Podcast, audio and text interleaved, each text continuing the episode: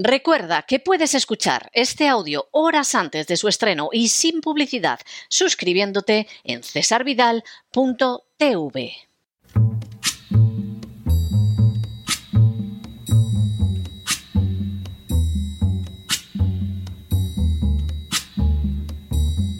La voz con César Vidal, desde el exilio.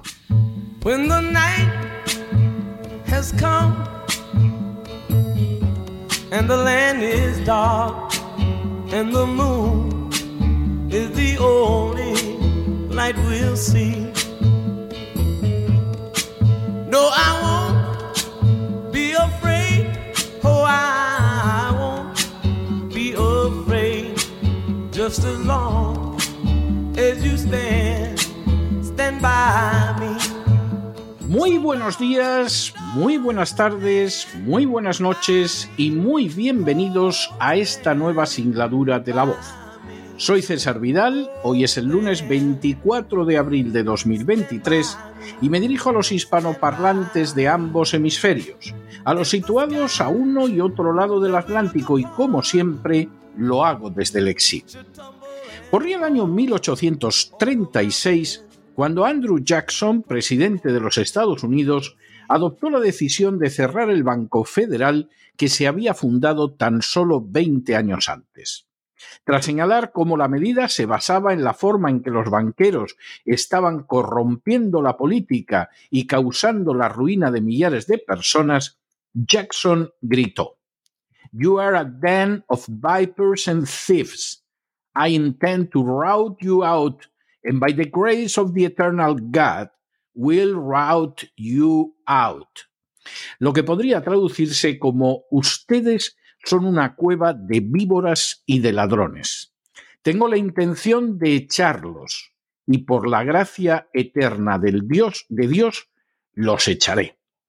La palabra de Jackson, rezumantes de ira y de ansia de justicia, no podían resultar más claras que poderes económicos carentes de cualquier legitimidad y representatividad democráticas pudieran marcar la vida de una nación solo por deseo de poder y ansia de lucro, sin reparar en el daño que causaban a toda una sociedad, resultaba absolutamente intolerable.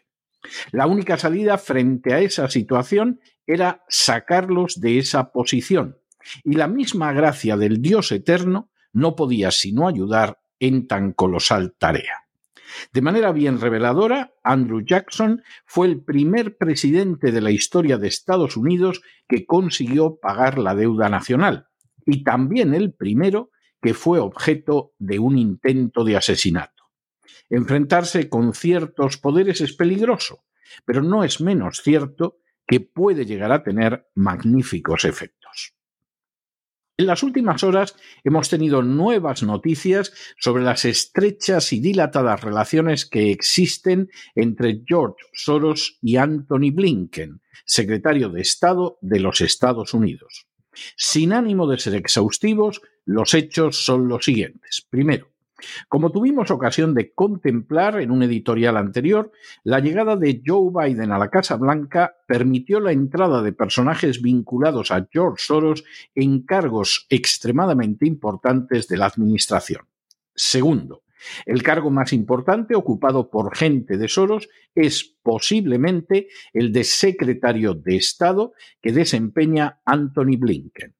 Tercero, Blinken fue vicesecretario de Estado de Estados Unidos de 2015 a 2017 y asesor adjunto de Seguridad Nacional de 2013 a 2015 durante la presidencia de Barack Obama.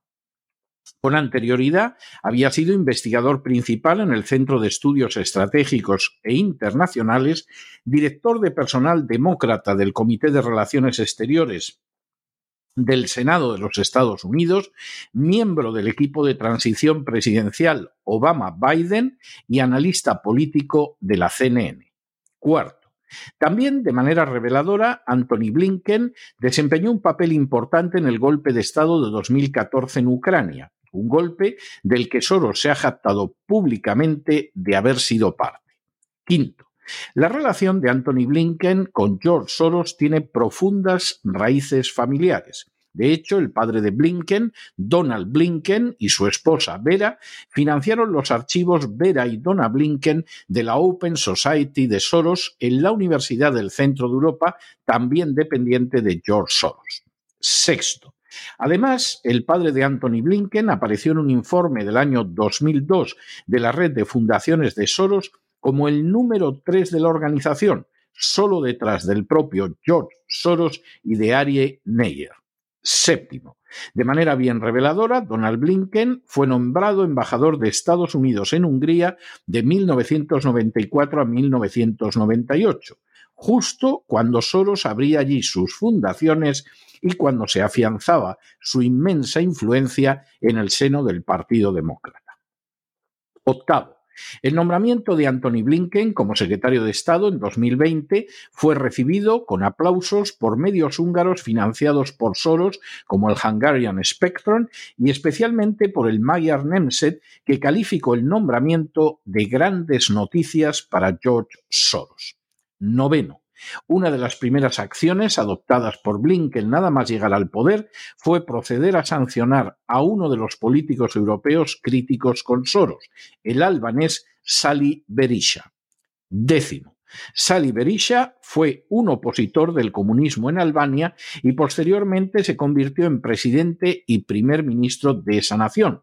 Berisha siempre se caracterizó por una postura favorable a los Estados Unidos, pero contraria a las acciones de George Soros. Un décimo.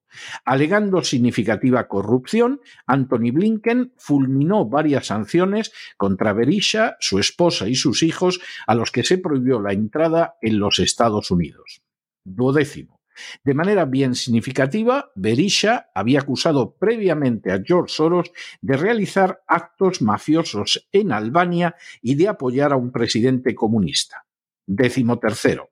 Richard Grenell, antiguo asesor de seguridad nacional y política extranjera, señalaría a finales de 2021 que estas acciones perpetradas por Blinken en Albania en favor de Soros podían llevarlo a tener que comparecer ante un tribunal internacional. Décimo cuarto.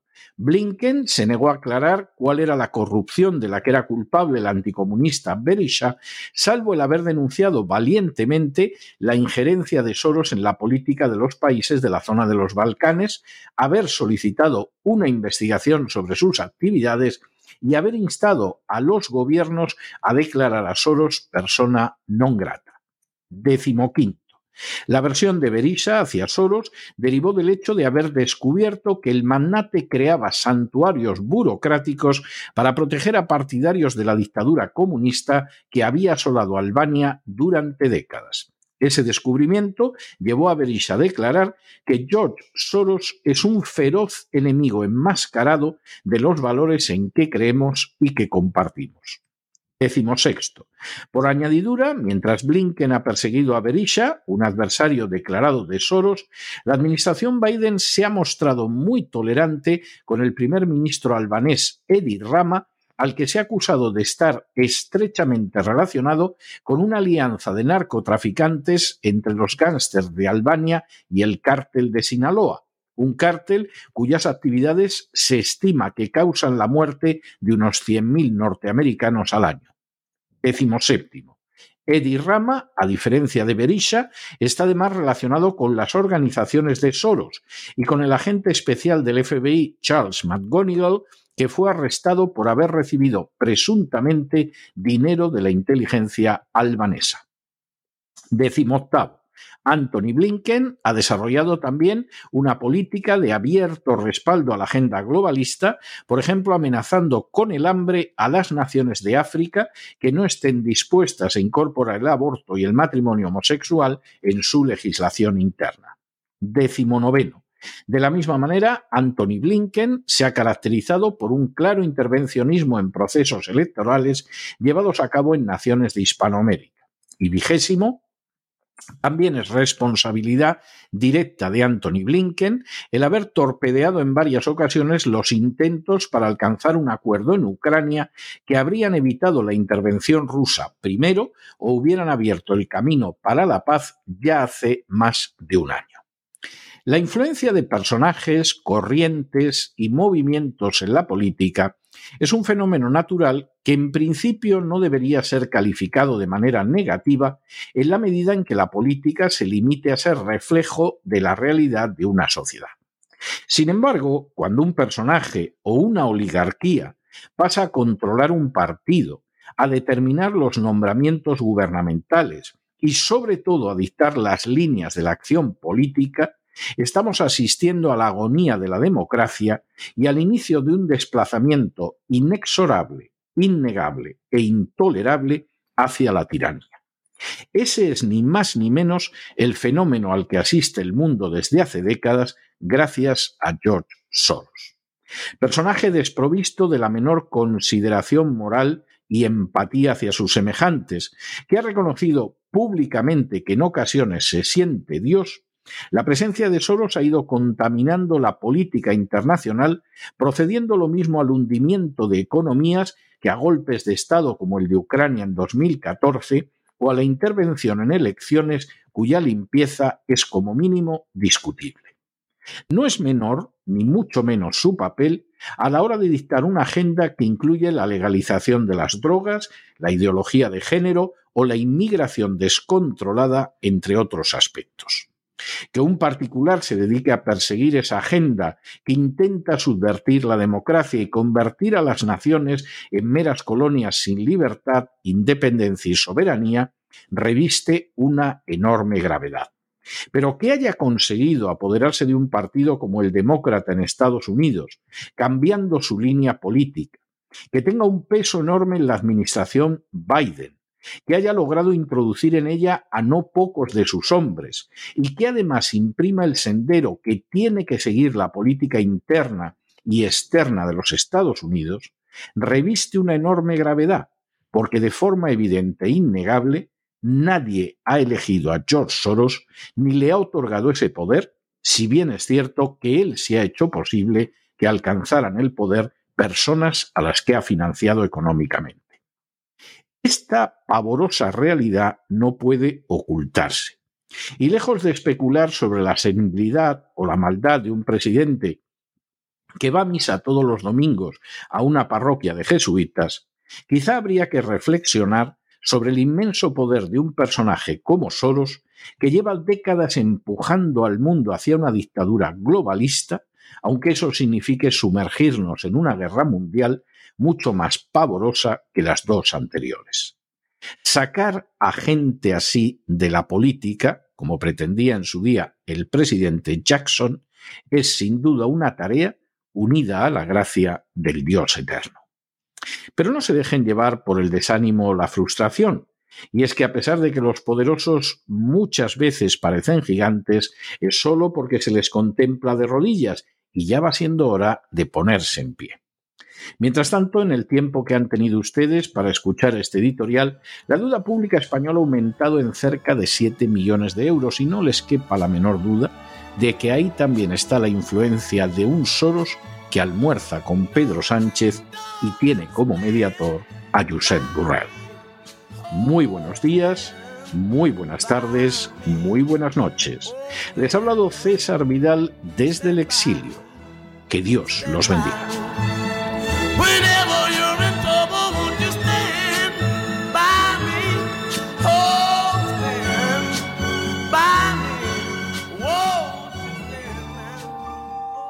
Esta sección está patrocinada por crowdfunding con el siguiente mensaje. Nuestro Señor Jesucristo, el único Dios verdadero, es misericordioso y nuestro Salvador.